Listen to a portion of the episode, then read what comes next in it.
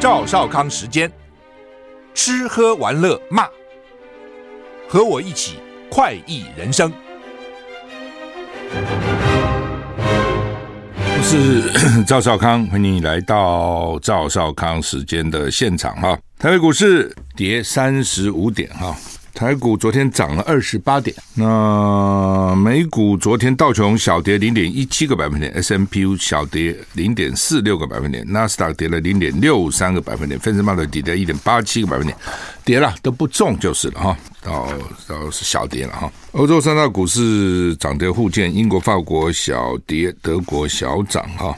天气这几天应该好嘛哈，应该是好的哈。礼拜五啊可能会慢慢下雨啊。礼拜天母亲节当天有封面通过，各地有雨。美国国务卿布林肯发表声明，要世卫组织要求台湾以观察员身份参加今年的世卫大会。现在几号啊？今天是五月十号啊。那世卫大会是五月二十一号到三十号在瑞士日内瓦召开。那你认为有可能吗？啊，我认为不可能了。呃，不过他这是第三次发表声明，那就表示前两次都没用嘛。啊，因为没用才要搞第三次哈。就是美国也就是 lip service 了哈，嘴唇的服务哈，一这英文叫 lip lip lip service，就是口惠而实不至了啊。那布林肯说把台湾排除在 WA 之外不合理，我也同意啊，是不合理啊。那不合理事情多了，那怎么办呢？啊，那形势比人强嘛，国际上有时候就是这样子了哈，就是你要不要参加了哈？但你也可以说我就是不参加啊，我就是不参加。那那你就不参加，当然就没人能够怎么样你嘛啊。那你也可以说我想参加，那你想参加你就可能要付出一点代价啦，或者是这个受一点委屈，就看你自己的选择了哈。陪审团裁定，川普赔五百万美金给一个女作家卡卡洛尔。这个卡洛尔呢，曾经是时尚专栏、时尚杂志的专栏作家。他去年提告啊，说呢，在九五年到九六年，这多少年以前？九五、九六、九五年、二零零五、二零一五，二十几年，二十八年前了哈，二十八年前。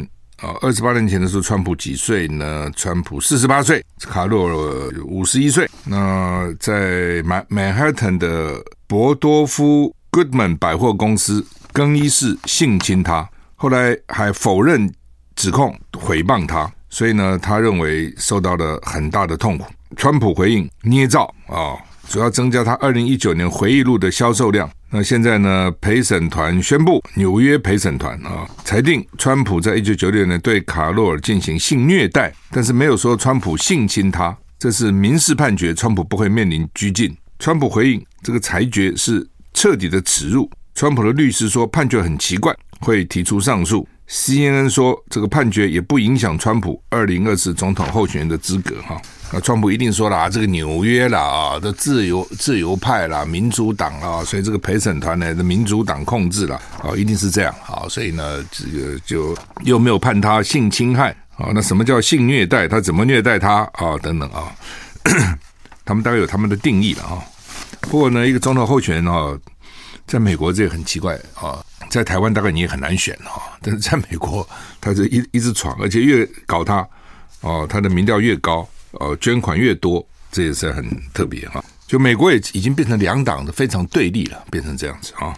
拜登宣布五月十二号起入境美国免疫苗证明。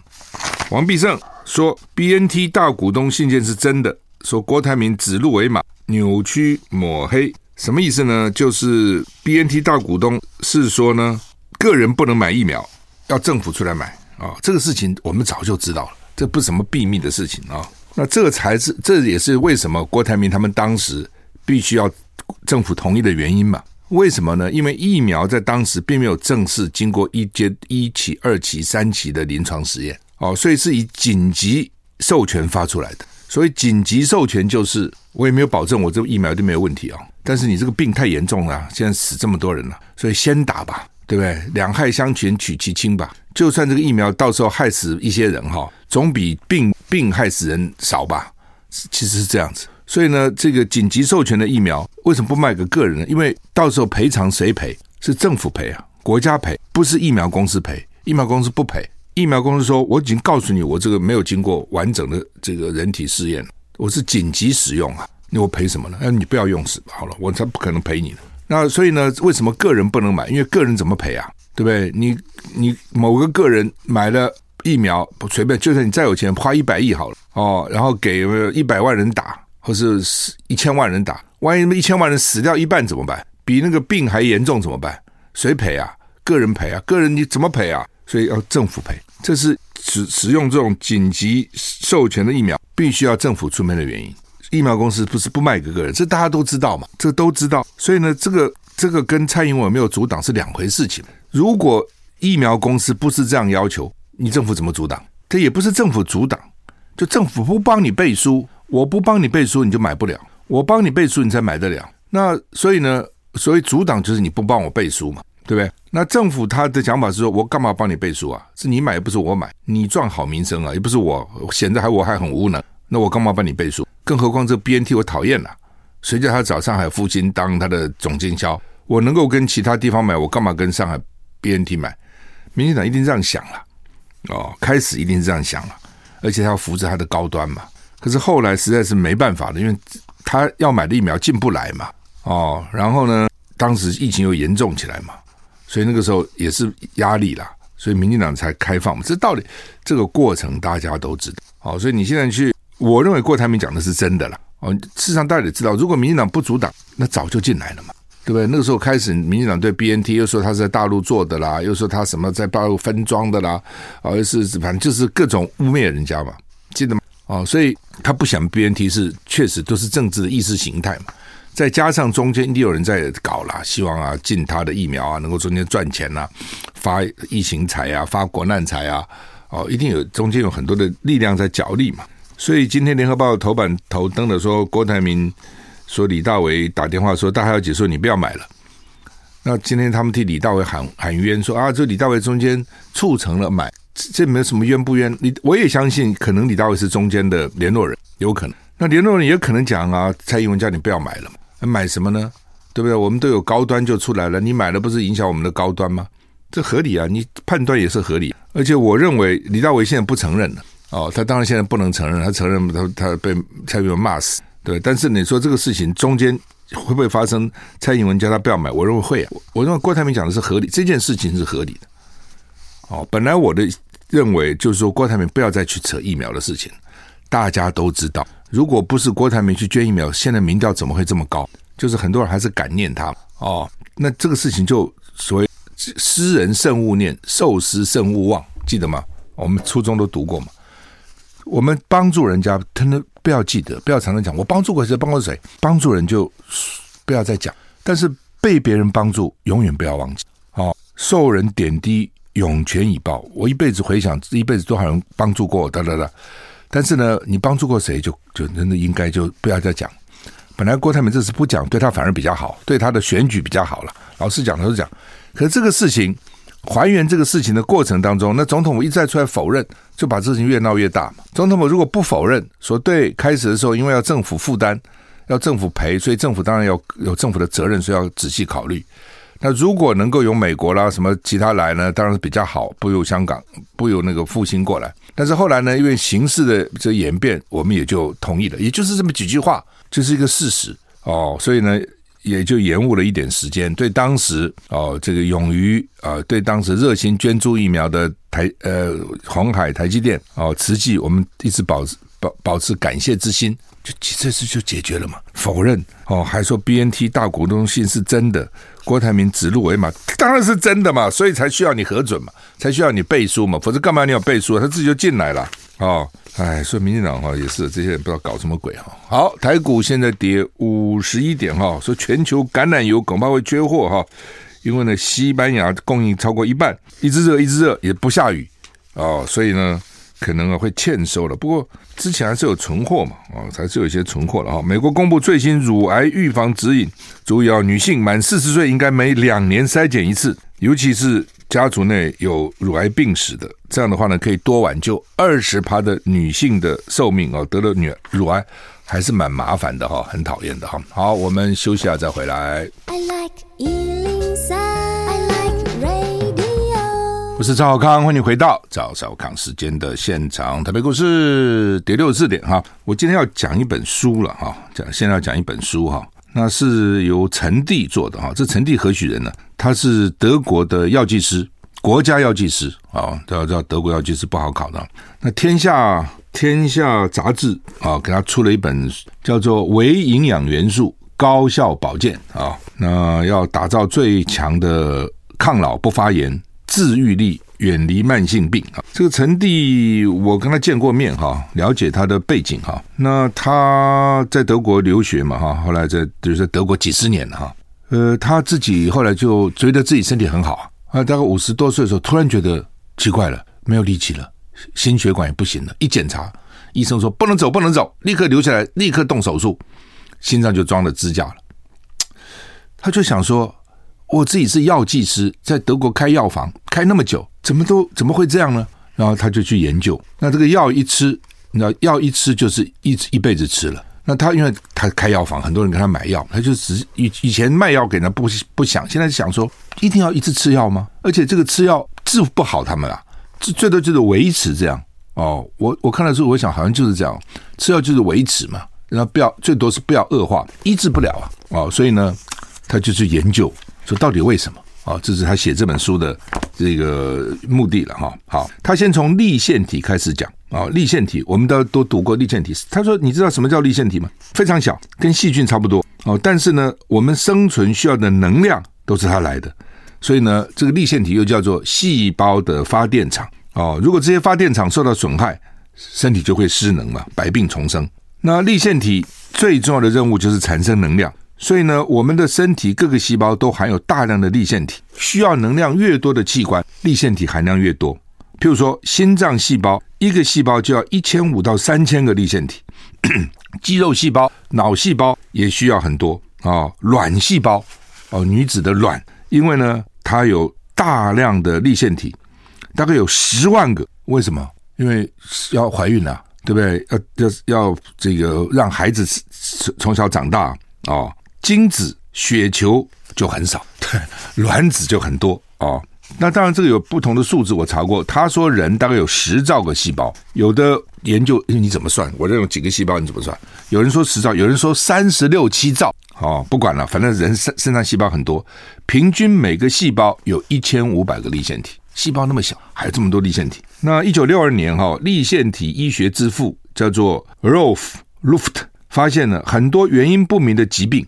都跟粒线体障碍有关，叫做后天粒线体疾病哦。以前这种病常常被认为是先天的，哎，他天生就这样。什么天生？后来发觉根本不是天生，是后天啊。那也就是说，如果你能够调整生活形态，有些人生活形态就就是破坏嘛，酗酒啊、抽烟呐、过劳啊、忧郁啊、压力啊等等哈，或是透过营养防止粒线体受损或修复受损的粒线体，就可以。阻绝许多疾病的发生。那这个作者陈帝就是他，就后来就研究这个东西，哦，然后他自己的身体力行啊，他就说他身体就改善很多了哈。所以因为这书讲的蛮多，我就不通通讲，我只挑一些比较重点来讲哈。好，他就讲哈，他的第四第四章叫做器官退化速度不同哦，每个我们人体每个器官退化的速度不同。那立腺体跟老化有什么关系？大家都希望长生不老。就算没有长生不老，也希望能够永葆青春，forever young，对不对？九十趴人体器官需要的能量都要立腺体。那为什么同样都是六十岁的人，有人看起来神采奕奕，有的人看起来暮气沉沉啊？那他说，我们几乎可以断定，暮气沉沉的人，立腺体一定比前面那个神采奕的人差，所以退化的迹象就比较明显。的确是这样。那比如很现在很多同学会在看，你去看看同班的同学，有的看起来就还蛮年轻的，哇，这器官没变；有的看起来就啊，就还很多人都死了啊。我一个朋友曾经跟我讲，一个医生啊，他说他在建中那班的同学，一年死了七个，六十几岁啊，他现在六十几岁，一年死七个。哦，还有一个政治系的朋友告诉我，他那个是按照学号死的，还有这种啊，一号班长不是有学号吗？一号、二号、三号，还跳了。过他的时候刚好跳过，吓死以为下下个就是我，这是很悬哈啊！不管了哈。最早开始下滑的肾脏跟心脏，二十岁如果哦，就说这为什么谈到 Q ten 呢？就是粒线体里面它需要很多营养，Q ten 是核心哈。二十岁的 Q ten 浓度是一百趴的时候呢，到三十五岁只有七十到八十趴。心脏哦，然后呢，这个肾脏也很快哦。但是什么比较慢呢？肺比较慢，肝比较慢。好，为什么刚刚提到 Q10 呢？啊，它是这样讲的啊，不同的器官老化速度不同，我们从主要器官里的 Q10 含量就可以看到个别的退化速度啊。因为 Q10 是粒粒线体转换能量的重要元素哈。他这样讲哈，大概到了从三十五岁到四十岁开始，心脏的 Q10 就急速下降。下降到只剩下全盛的五十趴，到八十岁只剩下原先的四十二点九趴，甚至更低。所以为什么 Q10 对心脏这么重要？那甚至很多心脏病的医生都给病人吃 Q10 啊。那 Q10 这个肝脏、肺脏就还好，下跌的比较慢哈。他说哈，为什么哈？有的人这真的假的？三四三十五岁、四十岁就力不从心，有的人就好像就是你觉得三十五岁还应该精力旺盛，他就好像。不太有力气。他说：“因为很从生物的角度很自然嘛，地球的生物都是性成熟以后开始积极繁殖，完成了生殖的任务以后就拜拜了。其实真的只有人呢，你看所有的生物哦，它就是繁殖，等到呢一不能繁殖了，很快就再见。只有人，对不对？你看女性四十几岁更年期还可以活到九十、一百、一百多，哎。”对不对？她生殖年龄可能十几岁到三十几岁，就二三十年的生殖时间，最后还可以活那么长哦，还可以有性行为。其他生物很少这样子的。所以呢，他说人体呢，立腺体的设计呢，大概也是给你用到五十岁。所以为什么以前呢，四五十岁都死了哦，就要在二十岁生命最强、最强有力的时候要生繁殖嘛。啊，五十岁的时候呢，子孙都满堂了啊、那也功成身退了。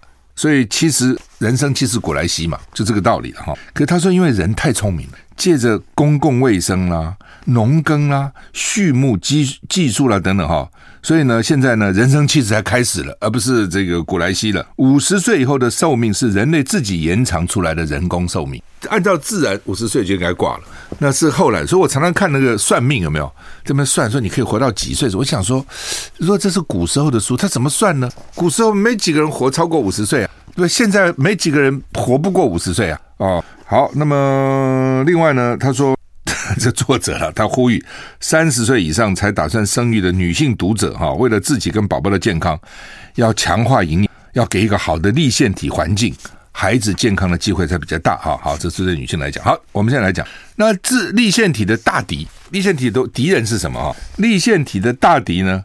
他说就是，其实就是氧化。我们都知道氧化啊，氧化啊，就是自由基了啊，自由基啊。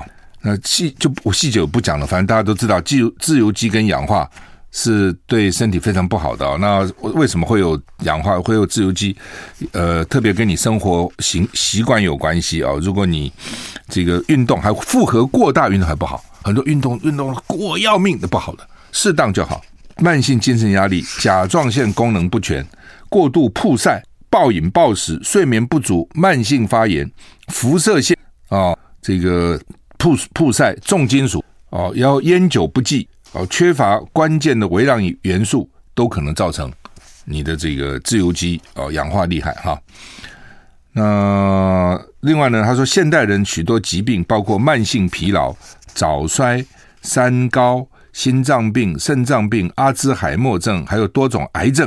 都跟自由基脱离不了关系，大量的自由基摧毁了粒线体的功能，引发了一连串的体内风暴。哈，那他这边另外呢就讲说，那怎么办？自由基到底就这个呃立腺体需要什么营养？所以他这边讲微营养素，就是微营养素，并不是你看一般讲的是微营养素。哈，那好，他怎么说？哈，他说哈，你看他他说一直到他。这一章在讲他自己生病的过程。他说：“我到了那一刻，因为他问医生，他说有没有办法让我的血管从此不要再阻塞呢？”医生摇头说：“恐怕没。”他说到那一刻，我才深深体会到到我药局领药的病人的无奈处境。为了解决病痛，病人不得不拥抱药物，但是药物并不能真的解决他们的健康问题，只是控制症状，用药物把失控的血压、血糖、血脂压下来，却没有考虑到为什么会有这些毛病。所以病人其实永远没有被治好，他们只能经过经年累月靠吃药来控制那些问题。是啊，是那能控制就不错了。那怎么办呢？啊，好，那这边第七章还有讲维持健康的粒线体物质，什么都一讲粒线体啊，那这粒线体非常重要。一九六二年，瑞典内分泌学家叫做粒线体医学之父的罗尔夫卢夫博士就提出，除了先天遗传疾病以外，超过九十趴的疾病都属于后天粒线体疾病。当生物因为粒线体受损导致细胞能量不良，就会以病症来表现。所以立腺体一直在强调立腺体的重要哈。那它有一个图了。一个图啊，有个图，这个图呢，就是它的核心就是 Q10，叫做辅酶啊，就是立腺体需要这些营养，核心就是辅酶。这边有脂肪酸、维他命 D 三、维他命 C、维他命 B 十二、维他命 B 群、虾红素、锌、镁、硒啊，然后这边益生菌，大概是这样。但很多东西是可以从食物来，但是有些食物也不见得够。那吃多少食物哈？Q10 是重心，再加上其他的。他是说呢，这个。Q10 是最重要的骨干物质，那另外当然其他的侧翼就是维他命 B 群、维他命 B 十二、维他命 C、锌、虾红素、硒等等，都扮演了强大的抗氧化角色，保护身体不受自由基的摧残。好，那么另外呢，这个他就谈到这些营养素了啊，那当然讲很多了哈，我们没那么多时间讲那么一大堆。那特别他对 Q10 用特别一张辅酶。Q10 让生命燃烧不息的火种。那因为立腺体发发热发能，立腺体也需要营养啊。啊，那到底有什么作用？休息一下。I like 103, I like radio。好，那么我们现在讲《陈蒂》这本书哈，微营养元素高效保健呢，天下杂志出的哈，辅酶啊 Q10 哈，一九五七年，美国生化学家 Crane。从牛的心脏细胞的粒线体，因为动物也有粒细胞，有粒线体，分离出一种结晶。他发觉这种结晶哦，扮演很重要的角色，就是 Q10。就 Q10 最早是从牛心脏细胞的粒线体分析分分离出来的。啊，那他就讲哈，说心脏、肝脏、肾脏需要巨大能量的细胞。Q10 的浓度特别高，叫辅酶哦，辅酶 Q10，尤其在心肌细胞里面是大量存在。所以为什么呢？辅酶 Q10 被称为护心营养素的原因，它的浓度高低决定了心脏的健康状况。所以呢，Q10 对身体的机能太重要了。啊，他说人人是可以自行合成 Q10 的，但是人自己合成 Q10 能力会随着年龄慢慢下降啊，也是二十岁最高，慢慢就开始走下坡。那刚刚也讲过，每个器官。下坡的程度不一样哈，那他是说，我他说基本上我们可以这样讲哈，细胞里面 Q10 的含量直接反映了我们老化的程度，浓度越低，老化越厉害。如果我们希望中年以后细胞的发电厂能像年轻那么有效率，就要适度的添柴火，要给粒线体营养啊。那不管各种营养里面的 Q10 是绝对不可或缺的抗老防衰的关键哦，所以要为什么 Q10 重要？一九七四年，辅酶 Q10 就率先在日本核准上市，当时就被当作药品。Q10 当开始在日本被当成药品，干嘛治疗心脏疾病？现在呢，越来越多国家在研究哦，这个甚至呢，这个科科隆科隆大学德国用人类胚胎做干细胞研究，是德国第一个被允许的。他发现，从干细胞转移到心脏细胞的过程当中，Q10 对干细胞再生有明显功效。帮助心脏细胞的再生，好，它的作用，他他说竹繁不及备载太多了哈。总瓜来说，结论：Q10 对人体最大的两个好处，第一个保护心血管，第二个抗衰老，这多重要啊！心脏是你的发动机嘛，那，另外抗衰老，所以什么时候 Q10 会让你精力旺盛？就是你心脏强，你就比较强；你心脏弱就比较衰老啊。有一个报告叫做《心血管药理学》啊，Q10 具备重要的心血管保护作用。已经有很多临床证据发现，心脏病患如果心肌细胞的 Q10 浓度偏低，给他 Q10 治疗以后，就可以显著改善患者的心脏问题，而且没有副作用。所以 Q10 不但安全，甚至还可以帮助人体减轻一些药物带来的伤害。最明显的就是抵消 Statin 类药物的副作用。很多医生叫你吃 Statin 了，我还听到有医院是说，他们所有的心脏科医生都吃 Statin，但 Statin 是有争议的。到底该不该吃？它有副作用，比如你吃它，医生就会叫你，去观察一下有没有肌肉这个痛啊等等一堆哈。Statin 这边就讲，因为它是药药剂师嘛。Statin 药物是一种 hmghcoa 还原酶抑制剂，通常是用来治疗高血脂问题的药物。斯大丁的作用是阻断胆固醇合成，从而达到降血脂的目的。但这类药物有一个很大的问题，就是它也会同时阻断身体合成 Q10 的能力。所以呢，就像七伤拳一样，杀敌一万，自损八千。或许血脂是下降，但长期下来对心血管反而不利，而且还会产生肌肉酸痛、无力等副作用。不过，如果斯大丁搭配 Q10，就能够减少斯大丁的坏处。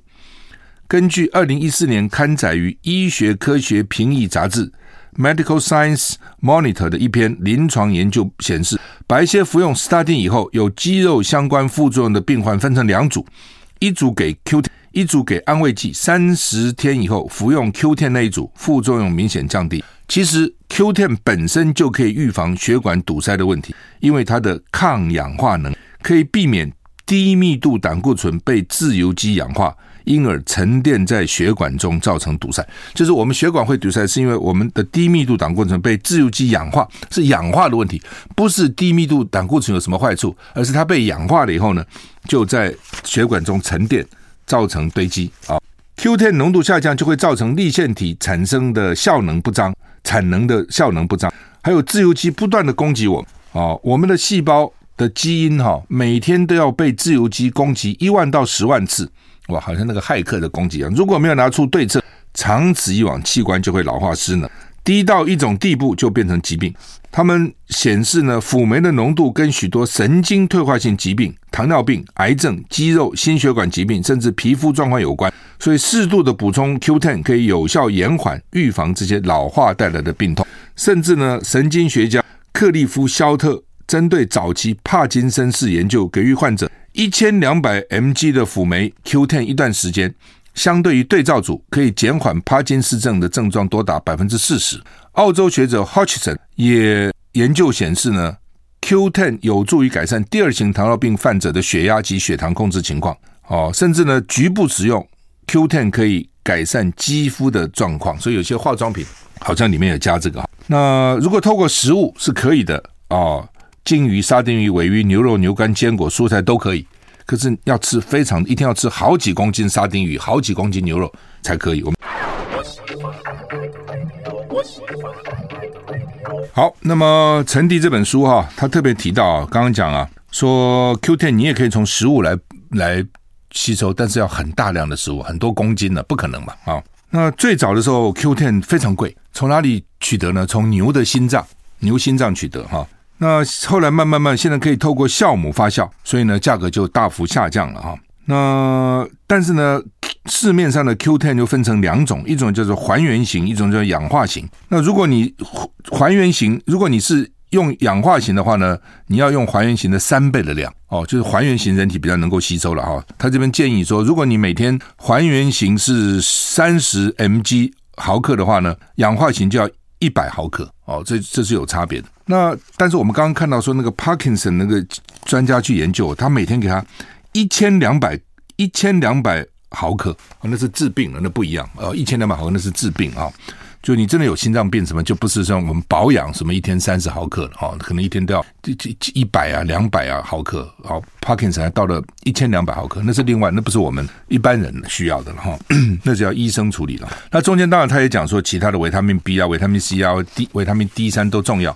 那另外就讲虾红素，特别一章讲虾红素，虾红素什么东西哈？虾红素他他这边讲哈，如果这作者哦。药剂师，他如果要我选一种我最喜欢的维营养，我的答案就是虾红素。所以你看多重要，这么多东西叫他选，除了 Q10 以外啊，但是核心维营养，他认为虾红素最重要。他说有人把它翻成虾青素、枣红素，但是一般呢，他们把它称为虾红素，是类胡萝卜素的一种。